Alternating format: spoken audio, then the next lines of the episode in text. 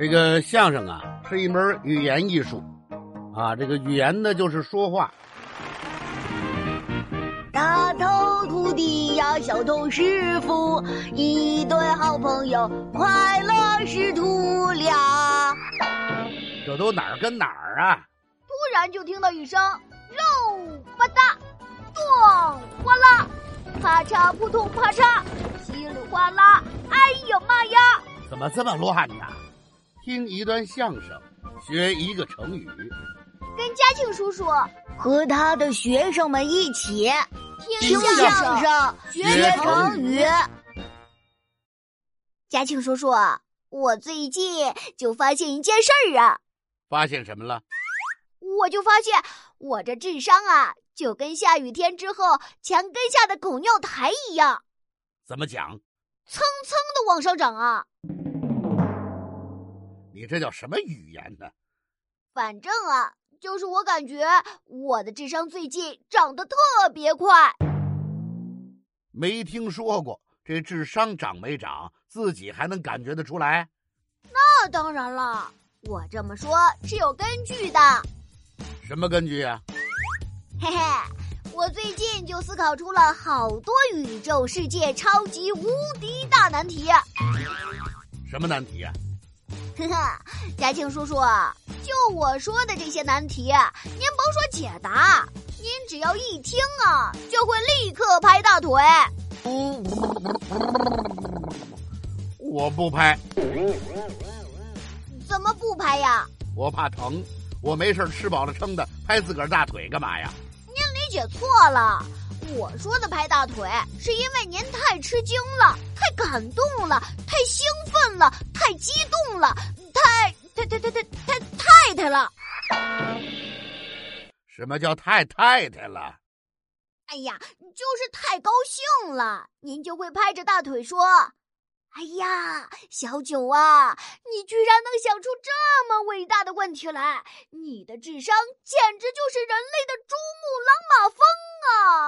太崇拜你了，你太伟大了，太了不起了，太光荣了，你太智慧了，你太太太太太太太太了！怎么我也太太太了？你这叫什么话呀？你甭说了啊，不就是你思考出来几个问题吗？你先别急着夸狗，让我们听听这些问题有什么了不起的，然后我再给你解答解答。哎，嘉庆叔叔，以您的智商啊，根本不可能解答得了。没那事儿，您要是解答不了怎么办？我要是解答不了，我就承认我的智商没你高，怎么样？好，这可是您说的。当然是我说的。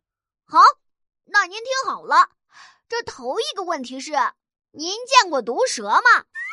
那怎么没见过呀？毒蛇最厉害的是什么呀？当然是它牙上的蛇毒了。那您说，这个毒蛇毒到小动物会怎么样？那还能怎么样？立刻毒死啊！毒蛇是小动物吗？当然是了。那么好，宇宙世界无敌超级大难题来喽！问：用毒蛇的毒毒毒蛇，毒蛇会毒死吗？啊，你这问题我听着怎么那么像绕口令儿啊？像不像绕口令？您甭管，您就说用毒蛇的毒毒毒蛇，毒蛇能被毒死吗？要我说呀，不能。为什么呀？毒蛇它自己就带着毒呢，那怎么还能被毒死呢？这您就不对了。毒蛇的毒完全都在它的牙里，它身上可没毒。照你这么说，毒蛇能被自己的毒毒死？这您就不对了。毒蛇，毒蛇，连自己的毒都怕，那还叫毒蛇吗？那么说，毒蛇不能被自己的毒毒死？这您就不对了。毒蛇的毒能毒死所有小动物，蛇也是小动物，凭什么毒不死呀？呃，那就是毒蛇能被自己的毒毒死？这您就不对了。毒蛇能被自己的毒毒死，那它还怎么捕捉猎物啊？万一毒到自己怎么办啊？那就是毒蛇不能被自己的毒毒死啊！不对，毒蛇不能被自己能被自己的毒那那个那个不能能毒毒不能能能不能不能不能不能能不能？您说毒蛇到底能不能被自己的毒毒死呢？这个我呃，这个我那个毒那个不那那个我哎毒呃个我我我快被你毒死了！嘿嘿，怎么样？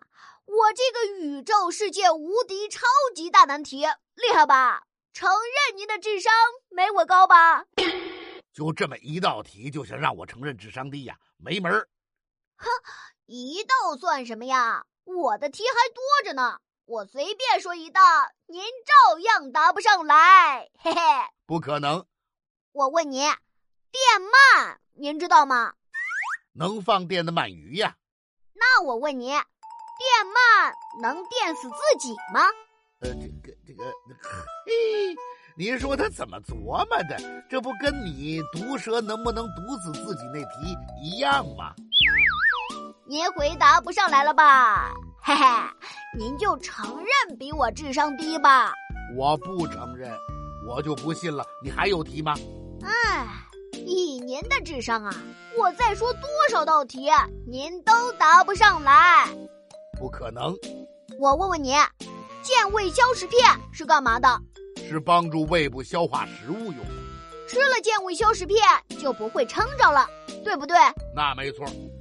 那我问你，如果一个人一直吃健胃消食片，能不能把自己吃撑着呢？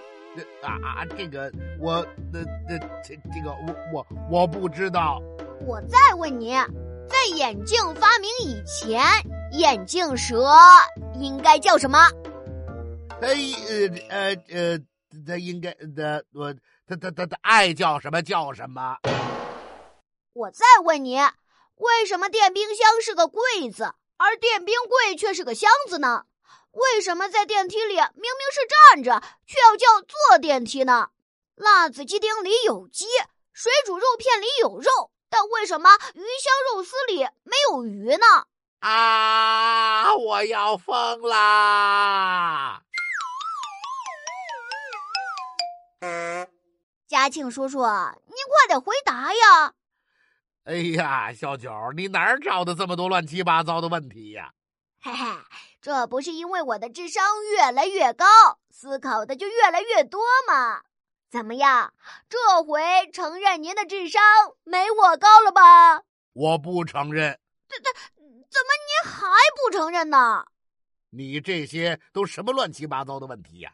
根本就没有逻辑，不合常理。真正考验智商的，得是有逻辑、有道理的问题。就像古时候人们说的“一叶知秋”。爷爷吃秋，爷爷怎么什么都吃呀？他是吃秋衣还是吃秋裤啊？他不怕塞牙吗？嗨，什么爷爷吃秋啊？是一叶知秋，一个成语。又是个成语呀？这个成语有故事吗？这个成语呀，没有故事，它出自一本书。什么书呀？《淮南子》。这是西汉时期淮南王刘安主持编撰的一部哲学著作，其中在《说山训》这一篇中有一句话叫做“见一叶落而知一岁之将暮”，就是看见一片叶子落了，就知道一年的光阴即将结束了。后来这句话就成了一个成语，叫做“一叶知秋”。啊，这么个一叶知秋呀！后来呀。人们常用“一叶知秋”来形容那些善于通过一件小事儿、小现象而推理出一件大事儿、大现象的人。